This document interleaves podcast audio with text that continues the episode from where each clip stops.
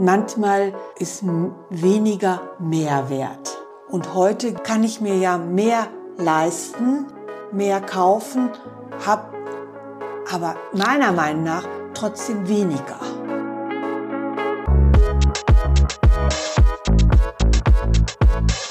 Das ist Schnack Landfluss, der Generationen-Podcast. Ich bin Marit Schröder. In jeder Folge treffe ich eine Frau, die das Landleben schon deutlich länger kennt als ich. Dabei frage ich mich, was früher anders war als heute.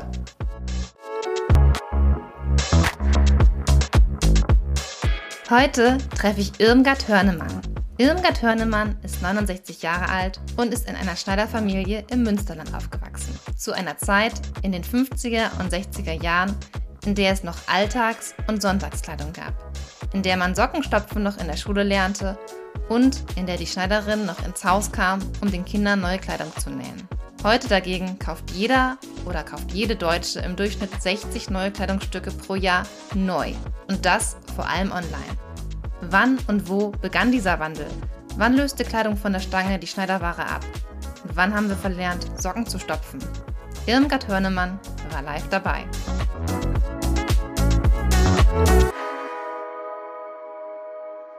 Sie sind als Schneiderstochter aufgewachsen. Ihr Vater, der hatte eine Schneiderei in Everswinkel. Everswinkel hat heute so ungefähr 10.000 Einwohner, nicht ganz. Ähm, wie kann ich mir denn den Betrieb damals vorstellen? Wir waren am Tisch, waren wir meistens 14, 15 Mann. Mhm. Also es waren wohl an die vier, fünf Lehrjungen da. Mhm. Also ein großer Betrieb. Lehrjungen finde ich ja spannend. Ich hatte jetzt da eher ähm, Frauen erwartet. Nein, nein, nein, weil das war ja, eine, das war ja im Grunde eine Schneiderei, wo Anzüge, Mäntel und Kostüme gemacht wurden, sonst nichts. Ja, Anzüge, Mäntel vor allem auch für Männer. Männer. Und die Kostüme für Frauen. Ja. Also schon genau. schicke, schicke Garderobe wurde da gemacht. Ja. Sind Sie denn ähm, mit selbstgenähten Sachen rumgelaufen als Kinder? Mäntel, ja. Mäntel, Anzüge und Kostüme. ja, und wir hatten als äh, wir Kinder trugen Mäntel. Und wo, wo kam Ihre Kleidung dann her? Die Kleider, die Röcke, die äh, Hose? Äh, die? die kamen hier von aus Warendorf. Aus da, da waren zwei, zwei Bekleidungshäuser. Die gibt es schon gar nicht mehr heutzutage.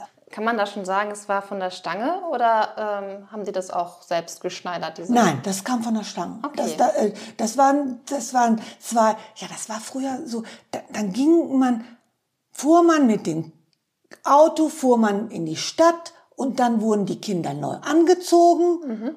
und dann ne, war das erstmal wieder gut.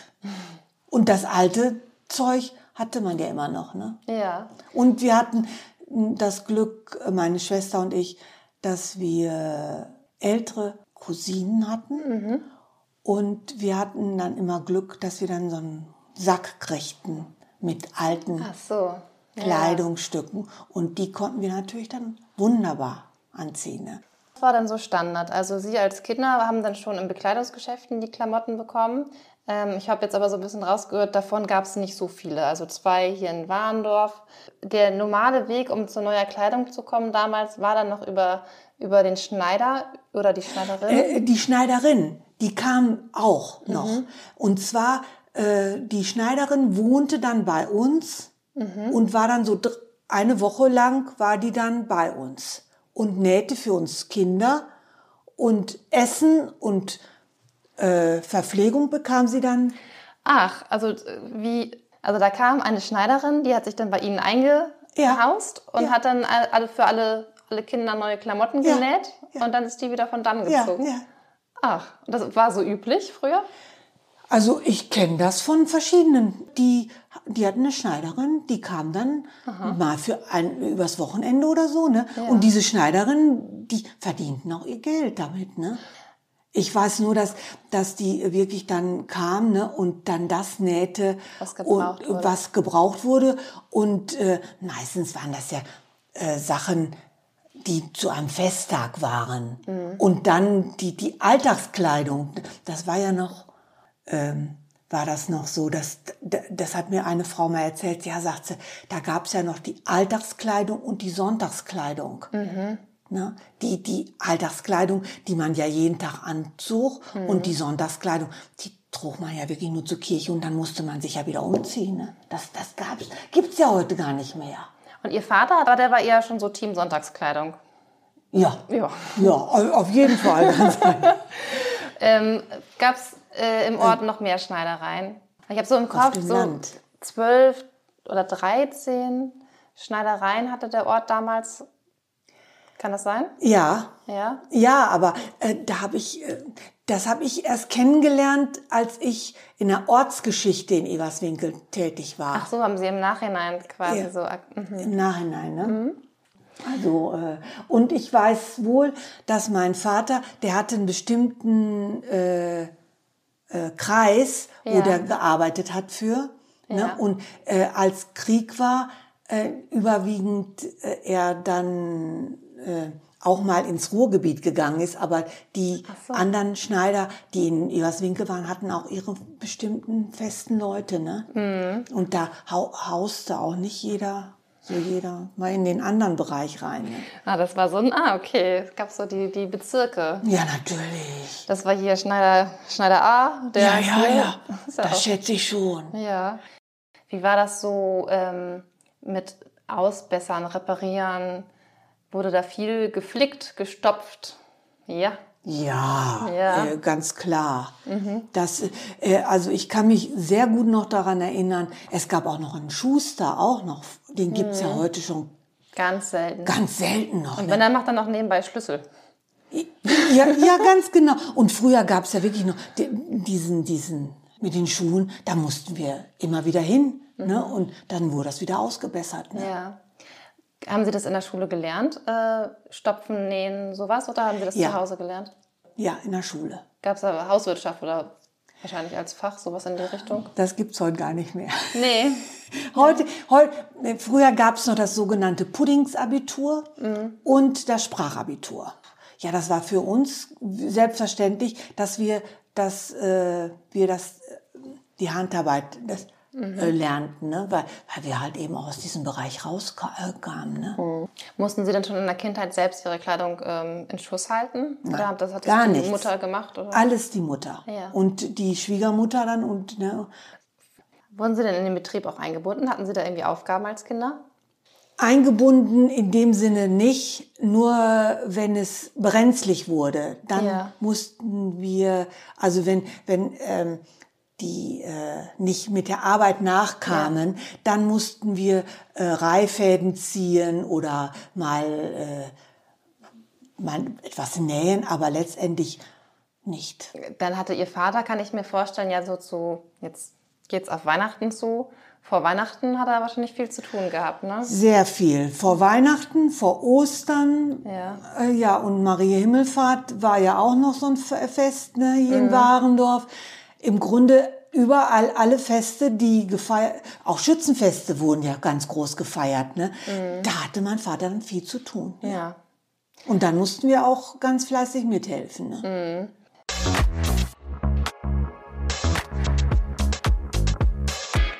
Wo kam denn früher so Inspiration für, für Kleidung her? Wenn Sie jetzt auch vielleicht daran denken, wie so, so ins Teenie-Alter kam, wenn man jetzt heute überlegt, wie man sich ähm, inspirieren lässt, da ist ja ganz oft, dass man in den sozialen Netzwerken irgendwie Bilder sieht und denkt, ach ja, das finde ich ja hübsch, also übers Handy oder so, ne? Wo haben Sie denn früher Ihre Modeinspiration herbekommen? Aus dem Katalog, ganz eindeutig Katalog. Quelle oder? Quelle, Neckermann. Mhm. Ich weiß nur, dass ich da die Inspiration immer hatte, so möchte ich auch mal gelaufen. Mhm. Und dann ich den Alltag wieder zu hören. Das gibt sich, das gibt Da hast du das noch und da hast du das noch und da hast du das noch. Und dann. Mhm. Ich habe vor kurzem ein Buch gelesen, ich weiß gar nicht mehr von, das war irgendwie auch so ein, so ein Frauenroman, ich glaube von Dora Held oder sowas. Ja. Da ging es auch um eine äh, Frau, die in den 60ern Schneiderin oder 70er Jahren eine Schneiderlehre gemacht hat. Und da fand ich es ganz eindrücklich beschrieben, dass es irgendwo so den Punkt gab, wo ich so den Eindruck hatte, da war es irgendwie uncool, sag ich jetzt mal, ähm, selbstgenähtes zu tragen, sondern es wurde so, es kam so die Zeit der großen Kaufhäuser, der Karstadts und so, mhm. wo dann ähm, das ganz schick war, in die Stadt zu fahren und sich bei Karstadt neu einzudecken. Und mein Eindruck war so, dass das so ein bisschen mit dem Niedergang der Schneidereien einherging. Können Sie das irgendwie bestätigen aus der Erfahrung, die Sie da... Ja, und zwar insofern nämlich, dass mein Vater immer weniger Aufträge bekam. Wann war das ungefähr? In den 60er. Ja. 60er Jahren, 60, so 60, 65, so ja. um den Dreh rum, äh, kriegte immer weniger Aufträge. Und dass er auch dann schon mal am Tisch sagte, ähm, der könnte besser von mir einen Anzug bekommen, mhm. weil er nämlich deformiert ist. Mhm.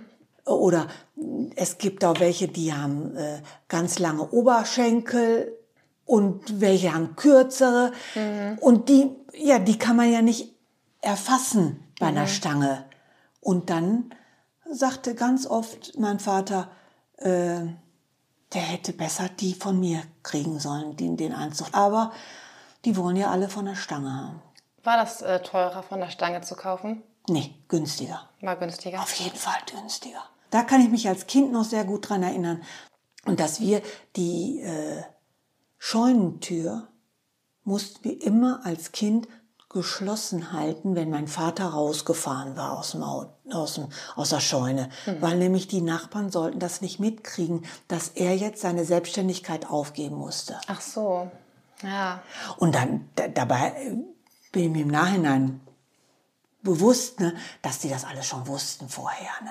Ja. Aber als Kind er kriegte immer weniger Aufträge und dann war er auch glücklich, dass er dann diese sehr differenzierte Sachen gemacht. Aber da, das war so so ein Übergang, ne? so so mhm. nach dem Motto Overall. Da hat man ein, zwei, drei Schnittmuster entsprechend den Größen. Das war so hat er also als was war die Bezeichnung? Ist das Näher oder als was hat er da gearbeitet? Zuschneider. Als Zuschneider. Das ist ja schon so ein bisschen jetzt, wenn man das mal so so ja zusammenfasst, so ein bisschen so ein Übergang zur Massenproduktion.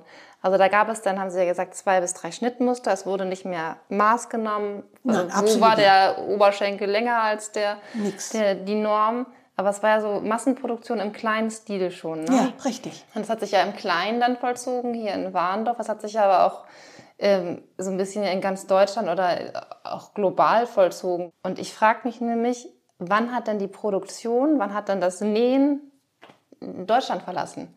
Weil jetzt, wenn man auf seine Etiketten guckt, kommt die Kleidung ja sonst woher. War das auch so der Zeitpunkt, wo sich das so ins Ausland verlagert hat? Noch, noch nicht, nicht, Noch nicht, nee. sondern da war die Produktion erstmal hier noch in, in Deutschland. Ja. Und dann aber äh, gab es das Problem, nämlich kriegen die Näherinnen und Näher, ja. vor allen Dingen die Näherinnen, kriegen die genug Gehalt. Ah, mhm. Und dann konnten wir in Deutschland ja das gar nicht mehr leisten, günstig zu fabrizieren und gleichzeitig aber teuer ne, zu arbeiten. Ah. Der Lohn, mhm. Lohn und mhm. Gehalt, ne? Mhm. Das war, schätze ich, ganz schwierig.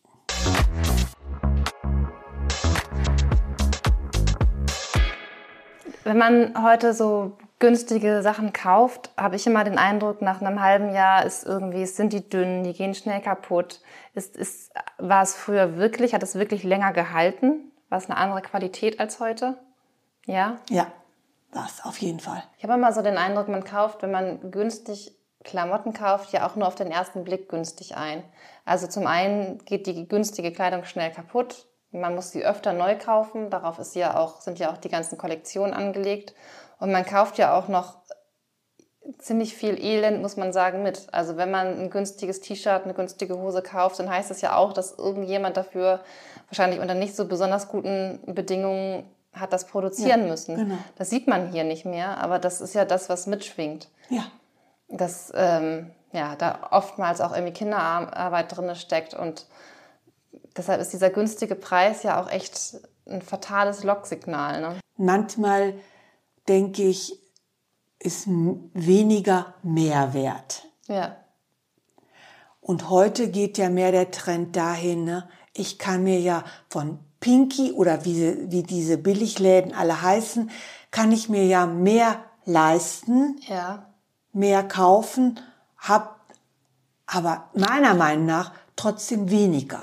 Also das ist denke ich, die, die, dieser Werdeprozess auch, ne, hin zu äh, der Vielfalt, die wir heute haben und wo wir auswählen können, aber auch wo viele, ja, viele auch so Nischen finden, wo sie sagen können, okay, da machen wir halt eben günstiger, mhm. aber mischen dann noch andere Farbe mit ein oder mischen noch andere Struktur mit ein. Mhm. Und das erlebt man dann, ne, wenn man es mehrmals getragen hat oder wenn man es nur einmal getragen hat. Und dann merkt man plötzlich, ah ja, man ist reingelegt worden. Ja, das müsste man sich mal merken.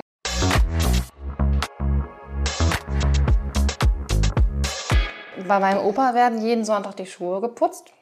Und die sehen immer schick aus und halten dementsprechend noch auch, auch länger. Und ich habe das bei meinen Kindern auch eingeführt. Also wenn es zeitlich passt, versuche ich tatsächlich jeden Sonntag die Schuhe zu putzen, damit auch nicht nur ein Kind die tragen kann, sondern vielleicht auch zwei oder drei, weil es im Endeffekt ist es günstiger.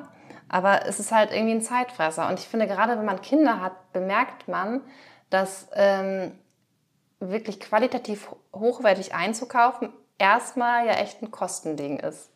Auf den ersten Blick. Oder wenn man es dann selbst macht, ist es ein Zeitding. Also man muss entweder viel Geld investieren, um mit gutem Gewissen und eine gute Qualität zu haben, oder man muss viel Zeit äh, investieren. Und ich glaube, das ist auf den, ja, ist für viele irgendwie abschreckend. Ja, ja, auf jeden Fall. Das ist schade. Also auch, ich finde auch Socken stopfen, mal Kleinigkeiten enger nähen oder sowas. Also ich stopf regelmäßig für Bekannte von mir irgendwie Löcher in den Kleidungsstücken der Kinder, weil einfach das nicht mehr können. Die können kein Loch mehr in eine, in, in eine Wollsocke oder so stopfen. Und das finde ich auch wirklich schade. Aber was ich auch bemerke, ist so ein bisschen, dass sich das gerade wandelt, zumindest in einer kleinen Gruppe. Also wenn man in Münster versucht, einen Nähkurs zu buchen, das ist, da ist man ja auf Wartelisten. Das hat aber auch was damit zu tun, ne, dass man selber den Anspruch hat, individuell zu sein. Man möchte was ja. Besonderes haben. Ja. Wobei wir früher mehr dieses Selbstverständnis hatten, ne, äh, es muss sein. Mhm. Es, es muss der neue Mantel da sein, sonst frieren wir, ne? sonst ist er zu kurz und so das war eine größere Selbstverständlichkeit. Ja, und auch, auch einfach äh, zweckmäßiger. Ich habe den Mantel getragen, weil sonst ist mir kalt. Ja. Ich habe meine Socken gestopft, weil sonst hatte ich halt einen, einen kalten großen Zeh. Richtig. Jetzt, ähm, wenn es halt so Bewegungen gibt, das fand ich ganz gut, was Sie gerade gesagt haben, ich nähe meine Kleidung selbst oder ich stopfe selbst, dann ist es immer was, um sich zu, zu präsentieren und seine Individualität der Welt zu zeigen. Und das irgendwie ist der Antritt, das zu machen, hat sich total gewandelt. Ja. Ganz genau. Das und, hat sich wirklich ja. gewandelt. Und ich bin ja auch in den sozialen Netzwerken so ein bisschen unterwegs und da ähm, werden mir in letzter Zeit immer Videos angezeigt, wie ganz auf ganz besonders schöne Weise Leute ihre Socken stopfen oder sowas. Aber das ist ja auch, ich präsentiere das irgendwie, ich stelle mich da über etwas, was früher selbstverständlich war. Das finde ich echt das ist spannend. Mhm. Und manchmal erwischt man sich, ich versuche wirklich bei meinen Kindern und bei mir darauf zu achten, dass wir irgendwie Dinge reparieren oder ähm, die weitergeben und auf dem Flohmarkt kaufen. Aber gerade bei Socken, ich weiß nicht, diese einzelnen Socken, ich habe Wäschewann voll mit einzelnen Socken. das verstehe ich nicht. Ich verstehe es auch nicht. Und ich habe letztens habe ich einfach gesagt, ich schmeiß die jetzt weg. Ich kaufe jetzt einfach neue Socken, auch, auch wenn ich dann schlechtes Gewissen bei habe. Ich schaffe es nicht, da die zweiten zu finden. Weg mit dem Kladderadatsch. Neue ja, aber, Socken. aber also ich habe immer schon gesagt, äh, ich, ich kenne das von meiner äh, Sch Sch Schwiegertochter. Da war ich letztens ne, und eine ganze Wanne voll. Ich sag, komm, sag ich, die, die machen wir mal eben schnell zusammen, ne, weil die war nicht da und mhm. komm, machen wir mal schnell. Ne ich habe keine, keinen zweiten gefunden. Ja. Und dann sagte mein Sohn, mein Sohn kam da dazu, sag ich, du sag, ich wollte das alles gemacht haben, aber äh, siehst du ja hier auf meinem Schoß, ne, es, sind, es sind nur Einzelne da, kein, kein Paar. Ne? Nee, sagt er, konntest du auch nicht finden. Da geht's ja nicht ich, nur mir so. Nein, das nein, das ist ja, das ist ja, es gibt doch den sogenannten, äh, die Waschmaschine, die Sonnen, die, die Socken frisst. Irgendwo müssen die sein, irgendwo. Aber ich, ich habe drei Kinder gehabt, ne? Mhm. Ich hab's nicht gehabt. Das ist ja komisch. Ich, ich, ich verstehe das dann nicht. Ne? Ich, ich, also irgendwas müssen Sie anders gemacht haben. Ja, ich verstehe es, ich weiß es nicht, keine Ahnung. Vielleicht, vielleicht, weil ich wenig hatte.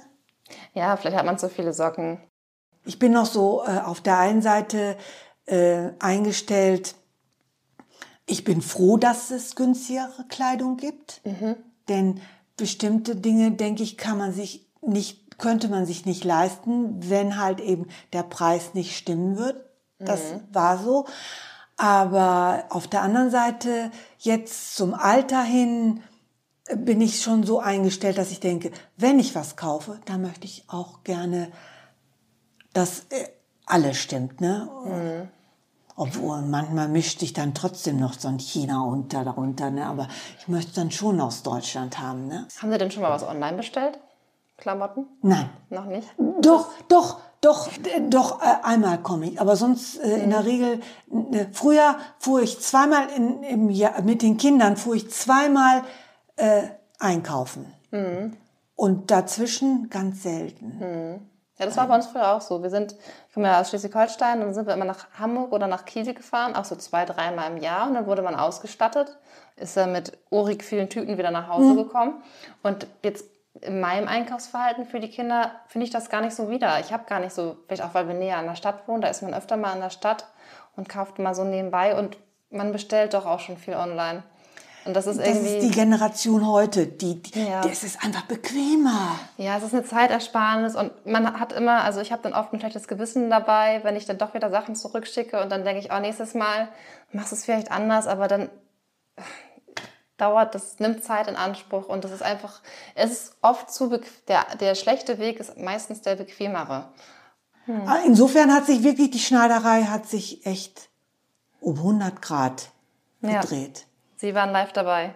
Wir, das, das stelle ich jetzt fest. Ja, aber wenn man sich überlegt, ich glaube, so, ein, so eine Durchschnittsperson ähm, kauft 60 Kleidungsstücke pro Jahr neu. Und dann frage ich mich immer nur, woher nehmen die das Geld? Naja, es kostet ja nicht viel, ne? Ach so. Hm. Ja, das ist echt, also ich habe nochmal im Vorfeld nachgelesen, also es gibt so eine chinesische ähm, Marke, Shein heißt die, oder Schein, ich weiß nicht genau, wie mhm. man sie ausspricht, ähm, wahrscheinlich Shein, die ähm, stellen täglich, also es ist eine Online-Versand ist das, also die verkaufen nur online und täglich haben die so, manche sprechen von so 6000, manche auch von 9000 neue Kleidungsstücke auf ihrer Homepage, die sie verkaufen. Das ist, das kann man sich gar nicht vorstellen, aber das ist ja dieses Fast Fashion, diese schnelle Mode. Kenn ich nicht, kenn ich mm, nicht. Ja, wahnsinnig. Ja, es ist wahnsinnig das ist das wirklich ins absolut Absurde getrieben. Und das völlige Gegenteil von dem, was Sie berichtet haben, wie es früher war.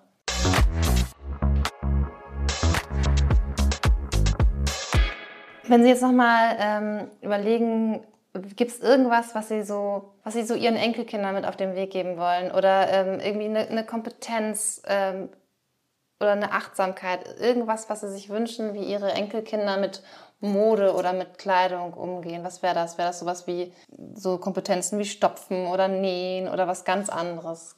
Bei den Enkelkindern nicht, aber bei den, äh, ich war früher Lehrerin. Ja. Wie nennt sie das nochmal? Textilgestaltung musste ich dann auch unterrichten. Mhm. So, und dann habe ich gesagt zu den Kindern, ich kann euch nicht viel beibringen, will ich auch gar nicht. Aber mhm. euer Lieblingst-T-Shirt sollt ihr flicken. Und wenn ihr Socken habt, die sollt ihr auch flicken. Aber das können wir doch nicht. Ich sag, ihr könnt doch einen Vorstich und einen, dann noch mal wieder reinstecken und dann noch, das kriegt ihr alles hin. Und dann habe ich mit denen so Kissen gemacht, ne? Mhm. Und damit sie dann Vorstich und den Stielstich so ein bisschen lernten, ne? dann ging das, ne? Mhm. Und das möchte ich, ja, im Grunde möchte ich den Enkelkindern mit geben auf dem Weg, dass weniger Mehrwert ist. Mhm.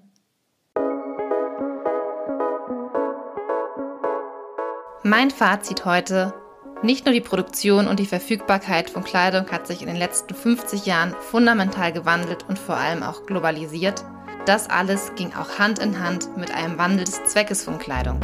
Wir kamen von einem Punkt, an dem es dann einen neuen Mantel gab, wenn der alte zu kurz war und man sonst einfach gefroren hätte. Und wir sind jetzt an einem Punkt, an dem Kleidung vor allem Ausdruck der eigenen Persönlichkeit und Individualität ist. Und, was ich noch gelernt habe, irgendwas mache ich bei meinen Socken falsch.